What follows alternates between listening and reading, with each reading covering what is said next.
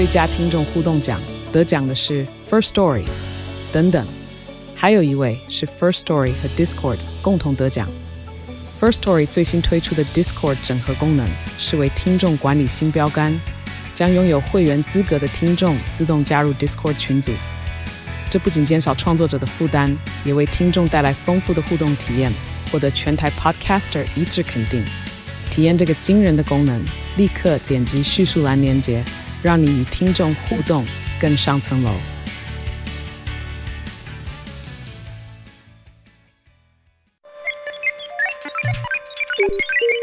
你在哪里？你在世界的哪里？台湾又在世界的哪里？兰萱看世界。带你掌握脉动，看清局势，找到相对位置，定位自己的坐标。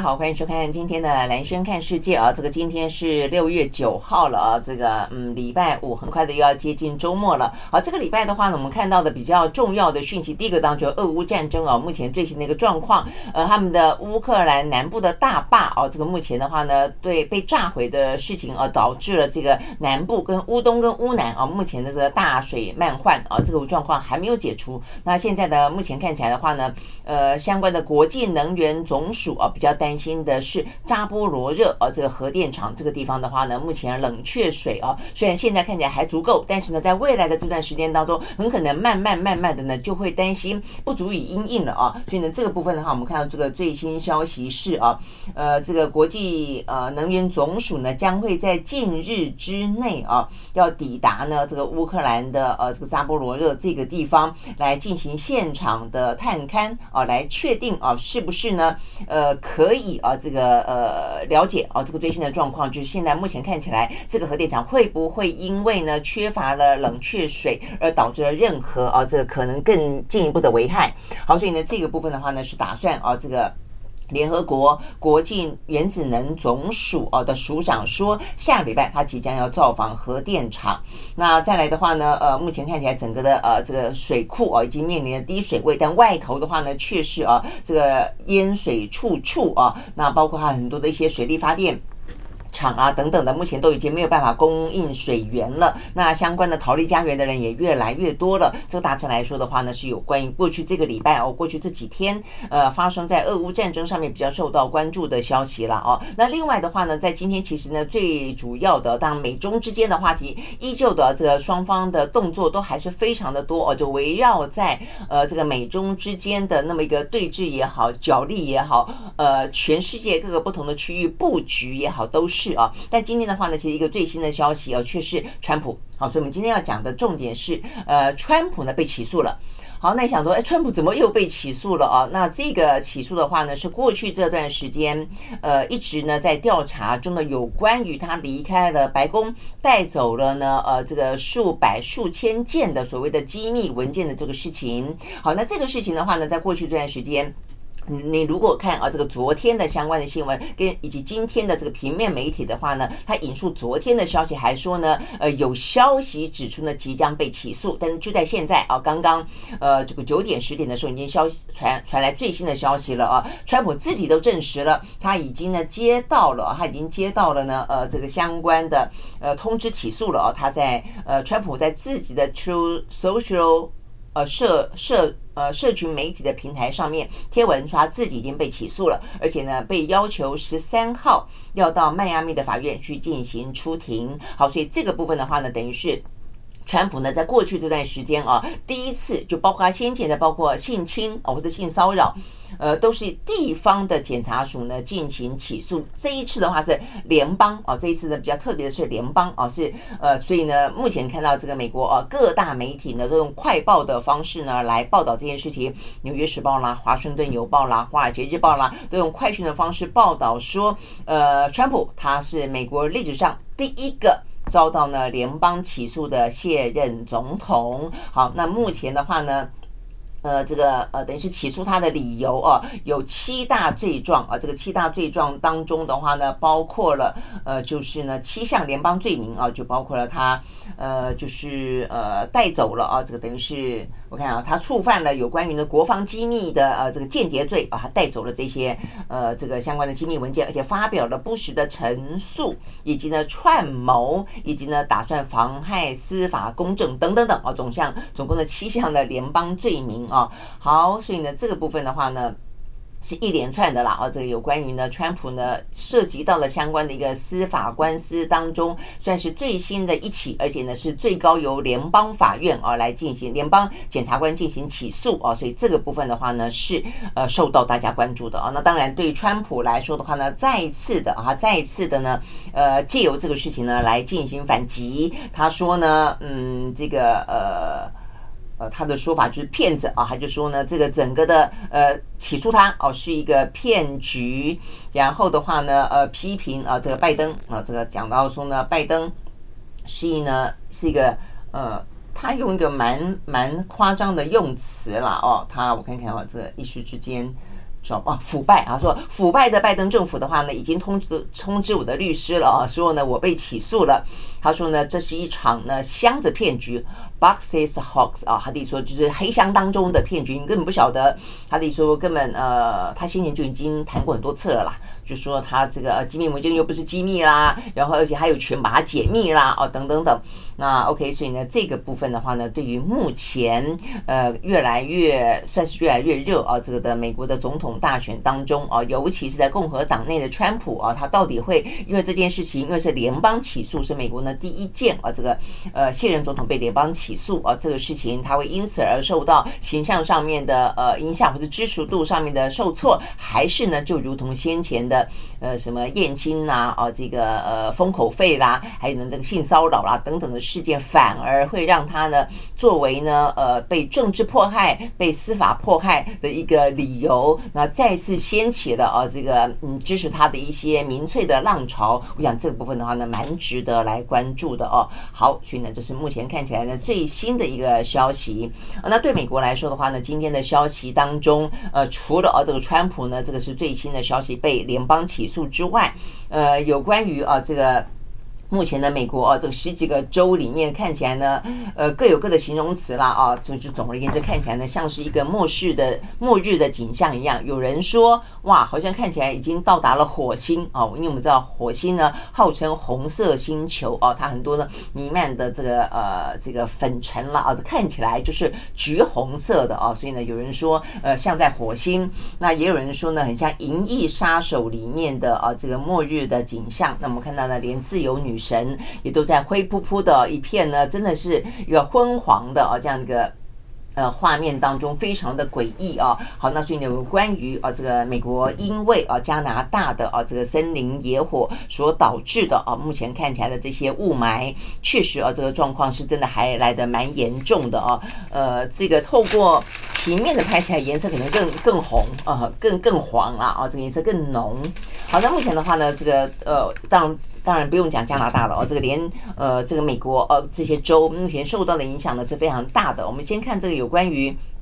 呃，这个雾霾的影响，一般来说的话呢，PM 二点五的话，你超过一百啊，就已经算是呢对人体有害的了哦。那但是呢，现在呢，到呃美国很多个地方啊，像是什么纽约啦、宾州啦等等的空污指数呢，都突破四百。那更多的地方的话呢，实际上是超过五倍之多的啊。所以你会知道呢，目前看起来的话呢，对于这个人体的健康已经到了危险的等级了啊。好，所以呢，对于呃美国来说的话呢，已经非常非常久的时间。几乎没有见到这么严重的啊，这个雾霾。好，那现在的话呢，造成的状况不止我们昨天讲到的，像是一些学校啦，呃，这个已经呃取消了户外教学，然后美国的职棒大联盟呃，这个取消相关的比赛，现在连飞机的起降呢都受到了一些啊，等于是视力啊视线受到了一些影响，能见度受到一些影响，所以目前看起来的话呢，已经全美啊，在昨天有近四千多个航班延误，有一千多个航班因此而取消啊，所以他们说呢，就是呃二十多年来。来啊，影响美国的东北部最严重的一次呢，呃，野火的警报。好，所以呢，这个部分的话呢，现在加拿大也还在努力的扑灭当中哦，所以美国的话呢，拜登啊，这个政府也正式的宣布啊，要派人前往呢这个加拿大去救灾。好，所以我们会看到呢，这个部分的话呢，可能不只是啊，这个我们昨天讲到美加的，等于是每一年都会有所谓的野火季节，而是呢有更严重的极端气候啊，呃，更加的干燥哦，更加更加干燥之后呢，只要野火一个火种起来之后呢，就是一发不可收拾。好，所以呢，我们同时也看到呢，科学家。再次的发表警示啊！昨天，呃，昨天的话呢，六月八号是世界海洋日啊。我们看到呢，呃，说全世界有五十位的顶尖科学家选在这一天发布了气候变迁报告来示警。他说呢，目前呢，全球所面对到的啊，这个。相关的温室气体的排放跟空气污染已经呢越来越严重了，空前的加速当中，所以我觉得是还蛮讽刺的，就是说，呃，它空污的状况被我们注意啊，这个呃感受到呃，因此呢努力的想要去改善它。也是空前哦，以前的话好像雾蒙蒙的，你说啊，那就是大家也就好像呃习以为常，或者说不以为不以为意哦。但现在大家已经那么重视了，而且呢，不管从国际之间的组织，每个国家当中的一些。相关的政策立法，还包括很多企业啊，也都以呢这样子的一个碳中和也好，这样一个碳足迹也好，作为哦他们一些绿能标章来显示出来自己是一个永续的，是一个环保的这个企业等等。但是啊，我们这样的一个全球的呃这个暖化状况还是还在加速中，所以我会知道说这个有点像是一个加成效应啊，所以说你必须要用更大的力道才可能不要说去阻止它了哦，才可以避免它呢。呃，这个呃继续增加，你说要去再反转回来减少啊，那真的是非常艰巨的任务哦。所以我看到这些科学家们也说，呃，虽然我们看到呢最近的那么多的一些包包括什么巴黎气候公约啦，呃，什么这个。哥哥本哈根公约等等哦，都立下很很激励人心的啊这个目标，比方说二零二零年啊，希望能够达到呢呃这个削减二氧化碳至少百分之四十；二零五零年希望能够达到碳中和，意思就是说呢，呃，就算你有排碳啊，但是你吸收回来的碳啊，这个减少的碳大概也就是达到一个平均值。但是很显然的啊，呃，目前看起来这个效果啊，这个虽然目标定在那个地方，但是效效果坦白说，在目前看起来，每一分每一秒当中，都还是呢在排放加速当中。我想这个问题是真的是非常的严重哦。好，所以呢，不管是呢现在正在发生中的加拿大的野火，还是呢现在也是正在发生中的全球哦这样子的一个呃空气的污染排碳的一个状况哦，其实对于。这个世代的人类来说都是非常严峻的状况啊。那这个有一个数字让大家做一下参考了哦。呃，这个五十位的科学家哦，在他们这一份的呃研究报告里面特别提到，他说，人为所导致的暖化哦，这个以每十年超过摄氏零点二度的史无前例的速度来增加，等于意思就是说呢，因为暖化的关系所导致的温度上升。呃，每一每十年就增加零点二度，然后呢，排的碳都多的的严重程度啊，说年平均量来看，平均下来每一秒每一秒就一千七百吨，一千七百吨的二氧化碳被排放在我们这个大气当中啊，所以呢，真的是。呃，非常的呃，状况非常的严峻。好，所以呢，这边讲到的是啊，这个目前看起来在加拿大发生的呃四百多起的野火，目前的话呢，对于整个的美国来说，已经笼罩在非常严重的空污当中。那这个加加拿大自己本身的话呢，已经呃这个接近两万人呢，积极的撤离家园。好，所以呢，这个部分的话呢，是来自于啊美国北美啊，还包括加拿大的相关讯息。好，那呃。这是呃跟美国有关的哦，那再来的话呢，回过头来也跟美国有关，但是也更接近了这个印太地区，就是回到了所谓的呃美中之间啊这个地缘政治的部分了啊。我们昨天才讲到说呢，在 G G7 过后啊，看起来呃这个美国似乎接受了啊这个欧洲方面不断的重申啊，也企图跟美国沟通，因此达到了对中国大陆来说的话呢，呃不脱钩啊，但是去风险化这样的一个状况。但是呢，这是在一个经济当中的态度啊，但是呢。在军事上，在安全上，呃，这个似乎又掀起了另外一波的呢角力跟拔河，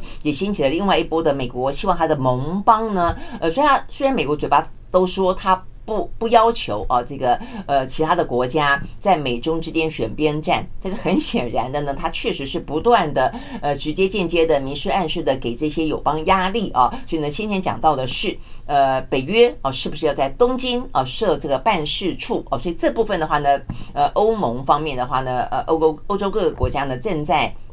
评估当中哦，那另外最新的消息呢，你会看到呢，其实呃，美国不只要把这个北约拖进来啊，我们看到这个最新消息，今天的话呢，在《中国时报》放在头版头条，然后的话呢，在呃这个《联合报》也放在呢这国际版的哦这个头条，讲到的呢是美国。日本跟台湾似乎的话呢，目前正在加紧呢相关的军事合作当中。那这部分的话呢，坦白说，确实是还蛮敏感的哦。呃，先前讲到了很多有关于呢，在台海的状况，如果发生任何的危殆。美方是否出兵这件事情，为什么美国都要保持一个战略模糊？某个程度来说，可能哈一方面他也不愿意，而是因为美国自己的民意，你会发现他也已经开始拒绝把他的子弟兵送到呃海外去进行任何的战争的行为。但另一方面的话呢，当然也是一个他考虑到中国大陆可能会有的反弹啊，因为呢，你可能这是一个呃互动性的螺旋啊，就是说如果你越是。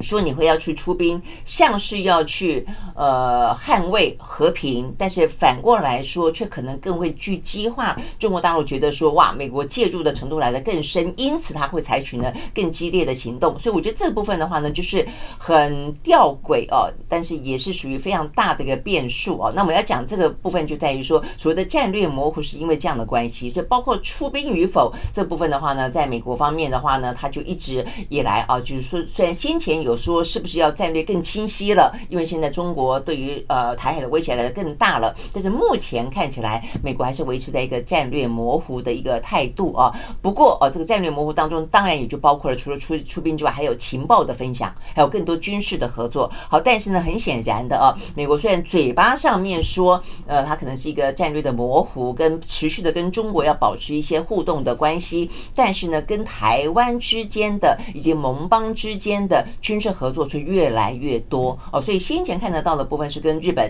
跟呃菲律宾啊，对不对？那这日本跟菲律宾其实相对来说都是因为台海有事。那现在的话呢，直接跟台湾哦，所以我觉得这个讯息的内容的话呢，实际上是还蛮重要的哦。那也因此要接下来看看是中国大陆方面的反应的。好，所以呢这个部分的话呢是《金融时报》的报道，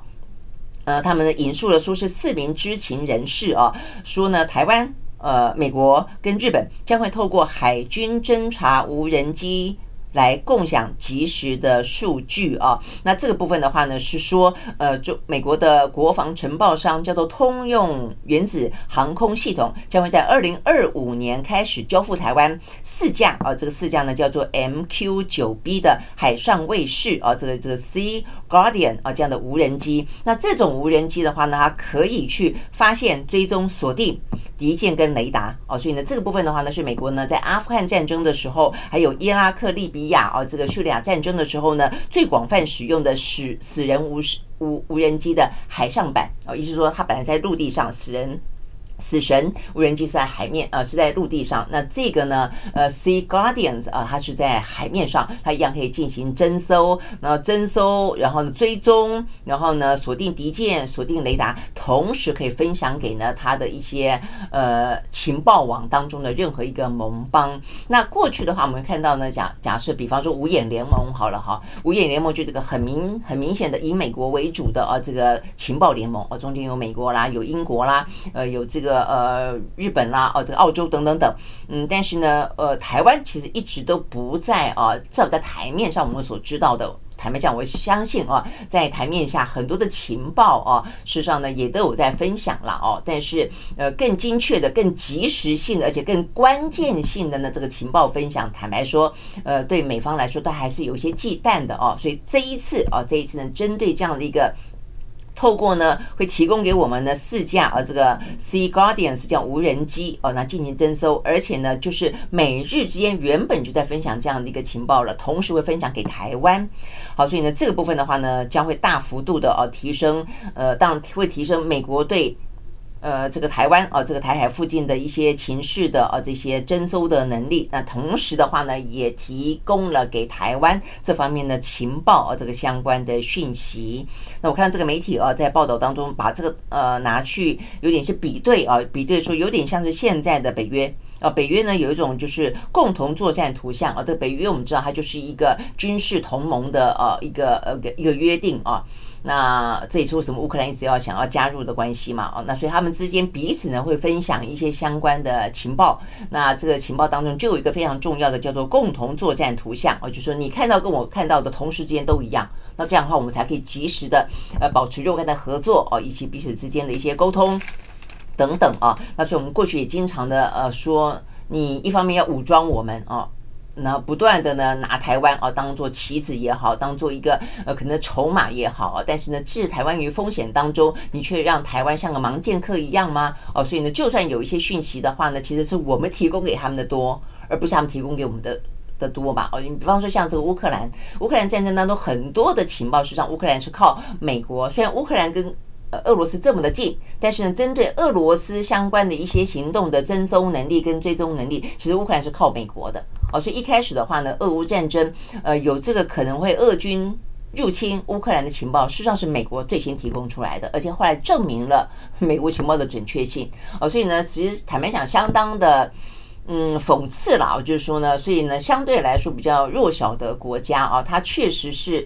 你说乌克兰替美国打这场牵制啊，这个俄罗斯的战争啊，但是他也必须要靠这个美国愿意分享情报给他，所以某个程度来说的话呢，现在台海之间呃，它的紧张程度啊也不断的升高当中，所以看起来的话呢，呃，你会看到啊，这个相关的部署啊，已经美国已经开始要去加强对于台湾的这个情报的分享了啊，呃，一方面。你会认为，在整个的军事合作上面来说，应该是合理的了啊。对台湾来说，也真的是应该要需要。但是反过来说，你也因此而感更感受到台湾目前台台海局势的紧张程度。我觉得它置于风险当中，置于啊这个战争的。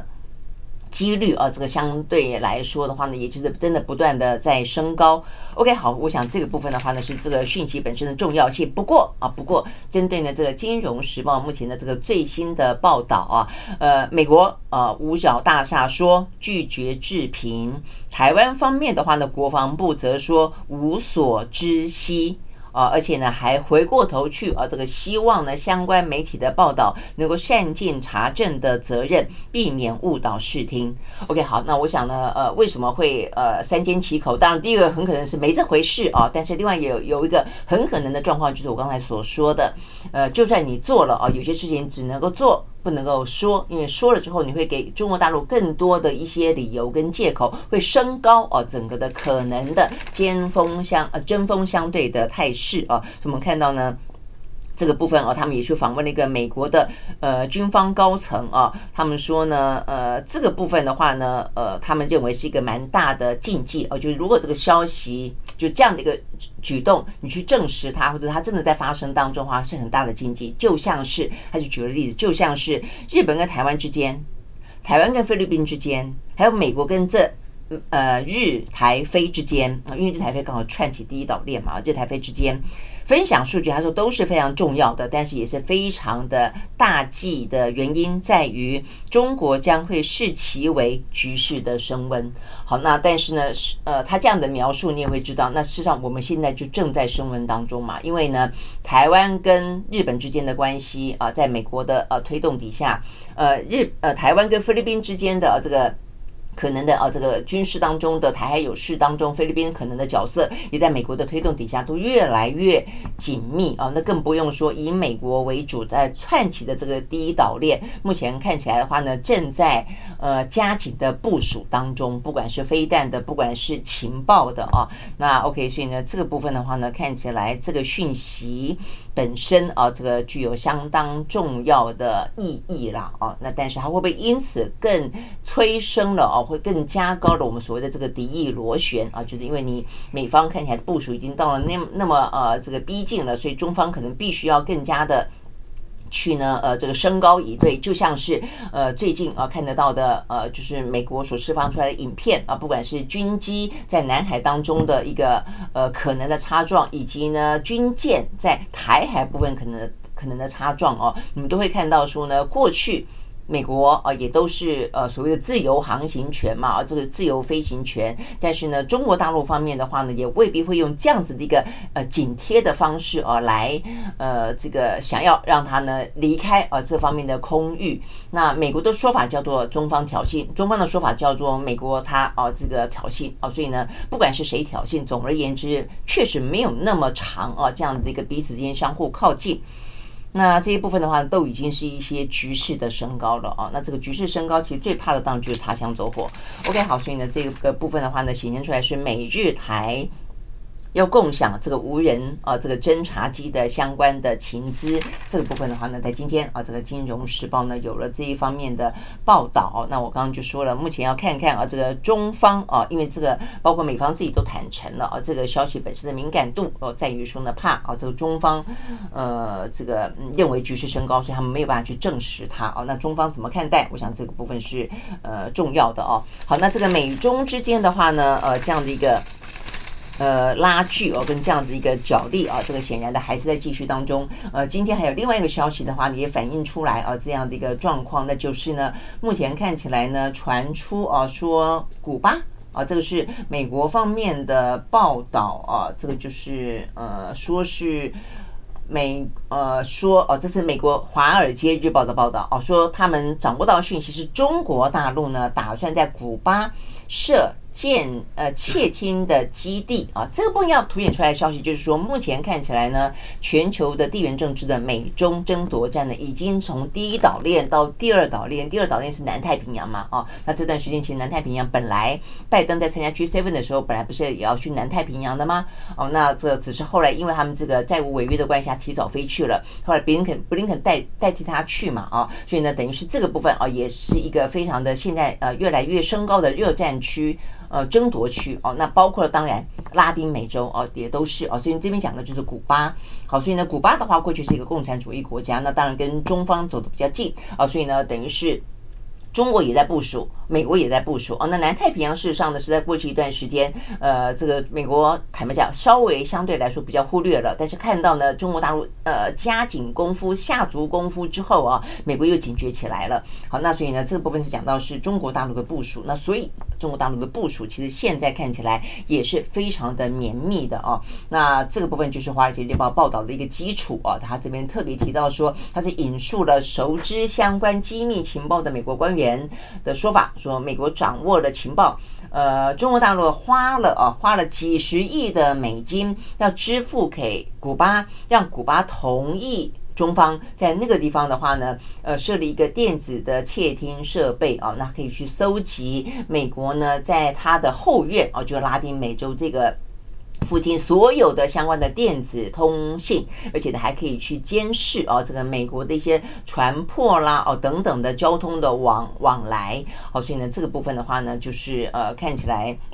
就代表的是中中方动作很多哦，那呃美方动作当然也很多啊。不过针对这样的一个呃处处都在部署、处处都在拉锯、处处都在竞争呃这样子的一个讯息啊，这个《华尔街日报》这个最新的报道，目前啊美国是否认的啊。那我们看到呢，呃这个部分是呃 Kirby 啊白宫的安呃国安啊这个协调官啊 Kirby 说，我读过那篇报道了，报道不正确。啊，但是他也承认啊，他说我能够告诉你们的是，打从这个政府开始的第一天，意思就是说拜登政府，呃，这个当选之后，我们就一直关切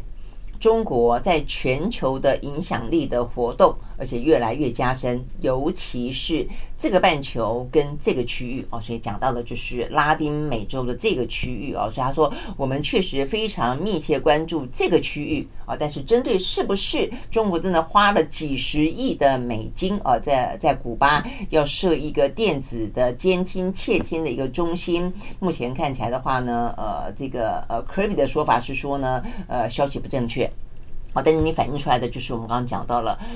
呃，几乎啊，这个全球呢每一个地方啊，每一个领域啊，美中之间呢都在激烈的竞争当中。那就军事本身呢，最热区当然真的就是台海了啊。那另外的话呢，在产业当中的最热区呢就是科技了。好，所以今天呢有关于呃这个美美国不断的围堵啊，这个中国大陆的科技半导体这个部分的话呢，呃，中国大陆不是在嗯前几个礼拜呢祭出了第一次我们看到比较明确的报复。跟反制嘛，哦，那就针对美光，好，那等针对美光这个事情的话呢，我们看到的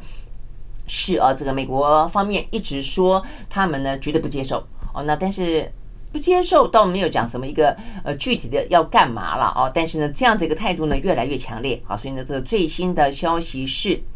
美国驻中国大使伯恩斯，他昨天呢出席了一场会议啊，当中针对中国大陆呢，呃，要针对美光这件事情呢来进行相关的制裁。他批评啊，伯恩斯批评说，中国是基于政治动机，而且非常不公平啊，所以呢，他说，呃，这个部分美方将予以反击。啊，那伯恩斯还说呢，事实上不止美光啊，他说呢，北京啊，最近的话呢，锁定了五家美国的公司，包括了美光、德勤跟顾问公司贝恩、凯盛、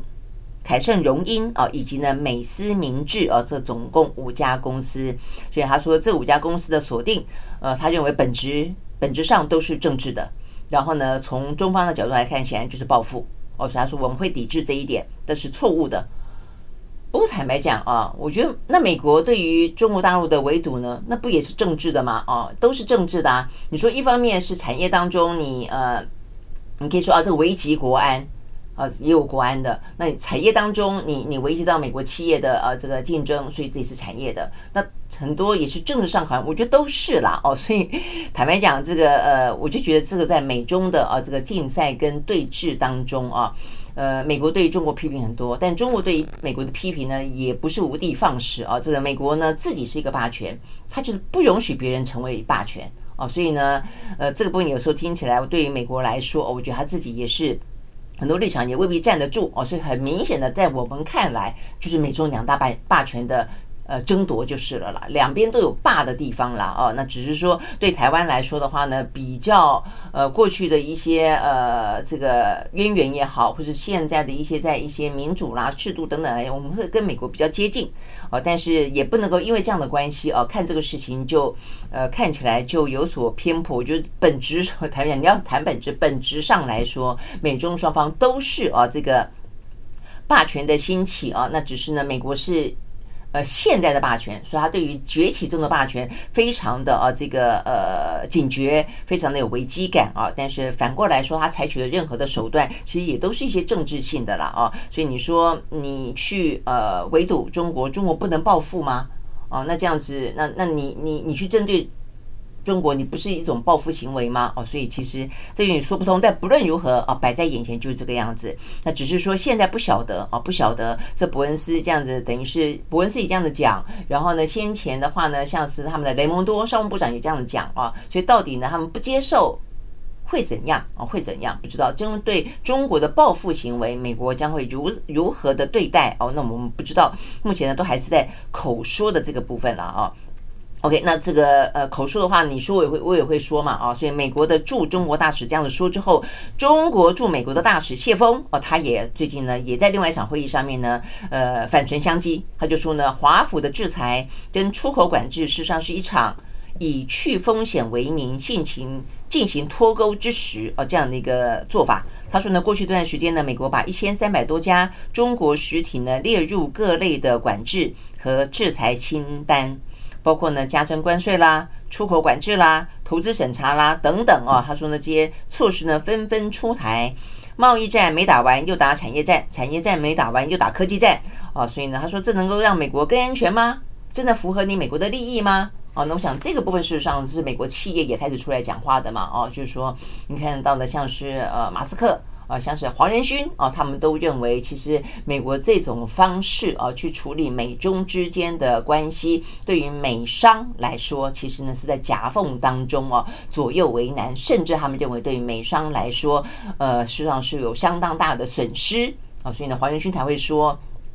呃，这个中国的市场是无法替代的嘛啊，好，那我想这也是谢峰的呃意意见了啊。但是我觉得比较呃特别或者比较值得注意，就是谢峰话锋一转，又回过头来讲到说呢，事实上美中之间的当务之急是切实管控好台湾。问题这个最大的风险处。哦，所以呢，其实呃讲到底啊，这个中国大陆在看有关于这些美中之间的交锋，他们觉得呢很多的呃问题点，就最大的不可妥协点，和他们或者他们认为最大的不可忍受点，都在台海问题上。哦，有点感觉上是其他好谈哦，但台湾问题的话呢，无法跨越的红线。哦，所以如果你美国要来跟我有什么样的互动，你先把这个部分哎给处理好。呃，我觉得言下之意，比方说，你布林肯要来台湾，对不对？呃，要来中国，对不对？台湾问题先处理好。你呃，这个拜登想要见习近平，对不对？甚至呢，你今年啊、这个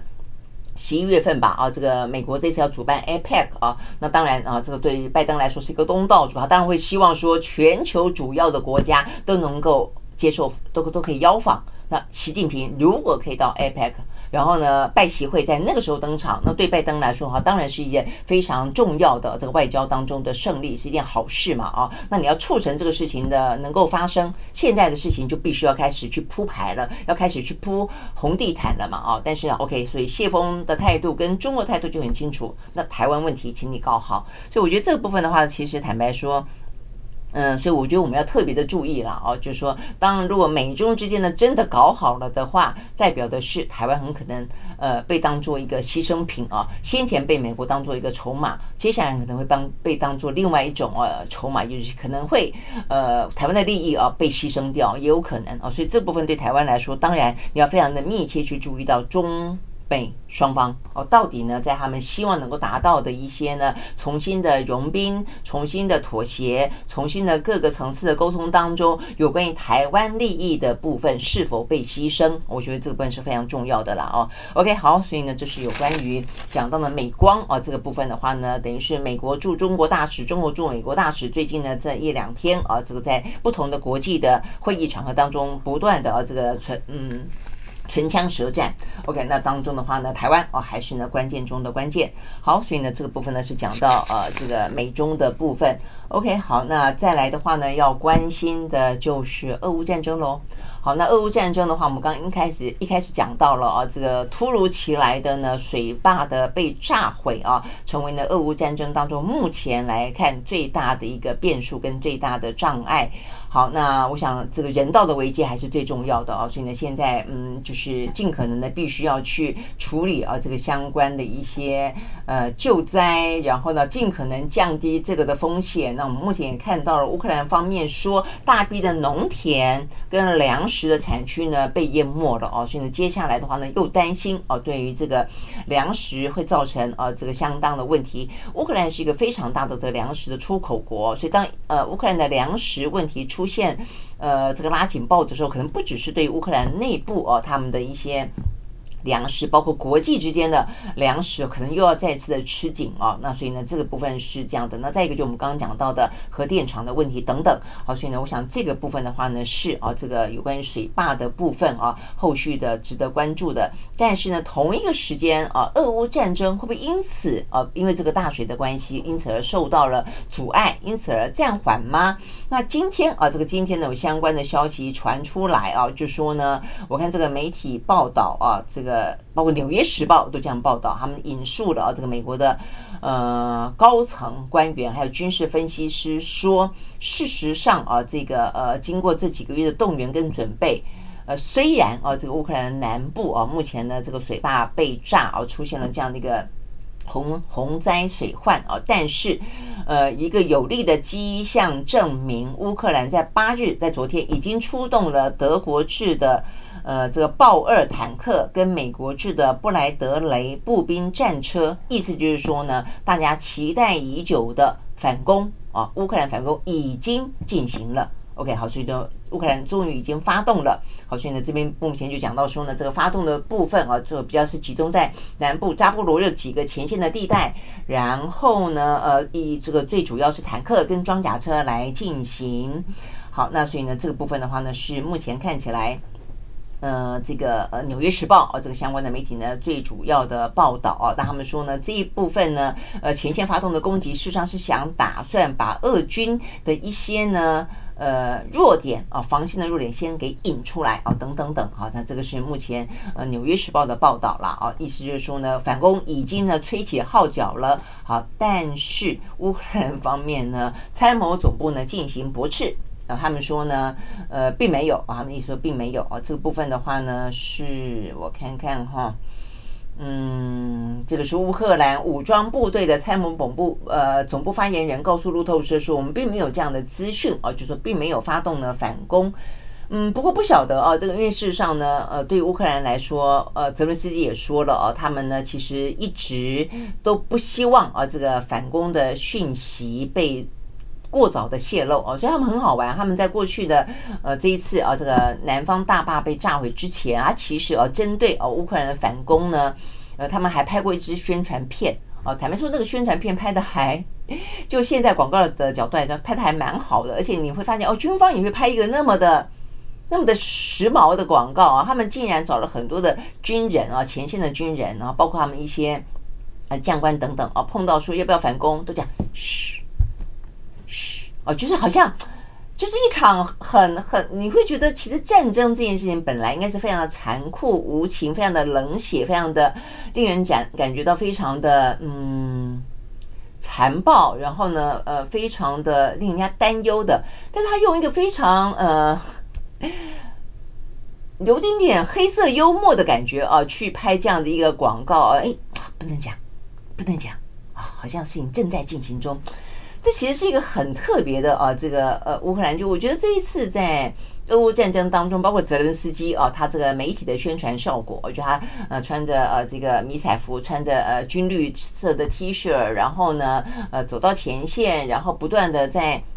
各个国家的国会当中哦什么样的场合当中露脸，然后呃那种感觉，我觉得他其实相当程度打了一个非常成功的现代媒体。如果说现代媒体。可以在战争当中发挥任何的心理战啊，或者是一些舆论战的功效的话，坦白讲，我觉得乌克兰这次打了真的还蛮成功的啊。那呃，所以我要讲的事实上是他们在呃这这一两天啊这个状况之前，其实拍了这个宣传战，你会发现说他对于这个反攻日这件事情的话呢，非常的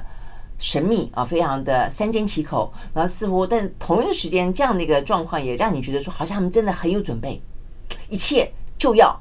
手到擒来哦，有那种感觉了啊。那我我不晓得是因为这样的关系哦，所以呢，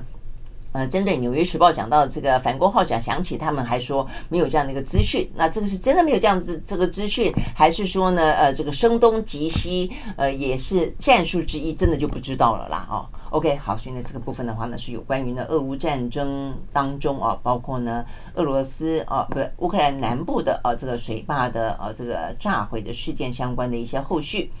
好，那再来的话呢，另外一个呃，这个地缘政治比较受到关注的，事实上是在呃中东地区啊。中东地区的话呢，其实前两天啊，这个相关的讯息是讲到说呢，呃，在中国大陆在今年三月份啊，这个居中的协调之后啊，这个呃沙乌地阿拉伯跟伊朗说要恢复邦交，那说是说哦，但是呢，就在前几天啊，是六月六号那一天，呃，断肠日那一天啊，呃，这个伊朗驻沙乌地阿拉伯的大使馆正。正式的重新开馆啊，所以这个象征意义相当的强。那这样的一个讯息之后啊，这个今天的讯息是布林肯飞抵了沙乌地阿拉伯。好，所以你会发现呢，呃，我们刚刚讲到了每一个地区啊，这个中美之间都在拉拉锯，都在部署，都在博弈啊。那很显然的，中东地区的话呢，在过去这些年，当美国的势力相对来说比较退出了，也因为石油利益啊来说，没有那么过去那么的。迫切重要了啊！但是趁这个机会，中国就介入了啊！所以呢，当中国介入之后的话呢，美国就紧张了。所以美国又重新回来呢，呃，要去呢，呃，这个修补啊，先前可能比较糟糕的关系啊。所以呢，先前的话呢，沙乌地阿拉伯因为呢，呃，这个他们华油的记者被杀啊，这个事件让美沙之间的关系呢陷入啊这个多年来有史以来最低点嘛。所以他们现在慢慢的在修补关系。那尤其中国介入之后，我们更要加快修补的速度。度了啊。好，所以呢，这个是布林肯，他呢就飞抵了沙乌地阿拉伯啊，那进行了很多的，包括呃跟他们的王储、跟他们的外交部长啊，都这个呃进行了会谈，呃公开出现露脸，然后对于呢呃这个呃美沙之间的关系呢，也希望能够呢越来越有更多的合作等等。好，那不过呢，针对。沙乌地阿伯跟呃中国之间的关系越来越紧密啊，那当然大家会关心啊，去问啊这个布林肯啊美方的态度。那布林肯的说法是说，我们从来不强迫啊这个沙乌地说沙乌地阿拉伯在美中之间做选择。OK，说是这样说了，而且你要强迫也很难强迫的来吧？啊，现在呢呃的沙乌地阿拉伯跟美跟中国的关系已经是今非昔比了啊，你想要呢呃这个。嗯，沙乌地阿拉伯舍弃跟中国之间的商业利益哦，石油利益哦，然后呢，来接受你美国的指挥，已经不是那个时代那个状态了啦啊！更何况说你美国想要去指挥你的真正的紧密的盟邦欧盟，都已经未必能够指挥得了了，你如何去指挥哦这个沙乌地阿拉伯哦？那只是说对于呃这个美国来说，他当然要表达他的呃一个开放性，就是我没有压迫大家啊这个选边站，但是呢，坦白讲，美国过去这段时间一。一直在努力啊，这就是竞争嘛，就努力的让他的盟友们都能够站在他那一边。那呃，中国大陆也在设法的扩大啊，它方面的阵营当中的盟友的阵容嘛，哦，OK，好，所以呢，这个问题是这个样子。所以我们看到呢，这个美国方面啊，呃，其实马上的飞抵了沙乌地阿拉伯，那同时他们也设法的哦，呃，要去调停以色列跟沙乌地阿拉伯的关系啊。所以你会发现，其实中国的态度越积极，反过来说，美国的态度也要变得更积极啊。所以呢，中国要调停，美国也说他可以去调停。好，所以呢，总而言之之啊，目前看起来啊，这个有关于美中之间的战场啊，不管是有形的、无形的，呃，贸易上的、军事上的啊，这个地缘政治上的，处处都是战场，处处都在拉锯。OK，好，所以呢，这个部分是有关于我们今天看得到的比较重要的相关消息。OK，好，那这个今天已经是礼拜五了啊，这个祝大家周末愉快，我们下周一同一时间我们再会，拜拜。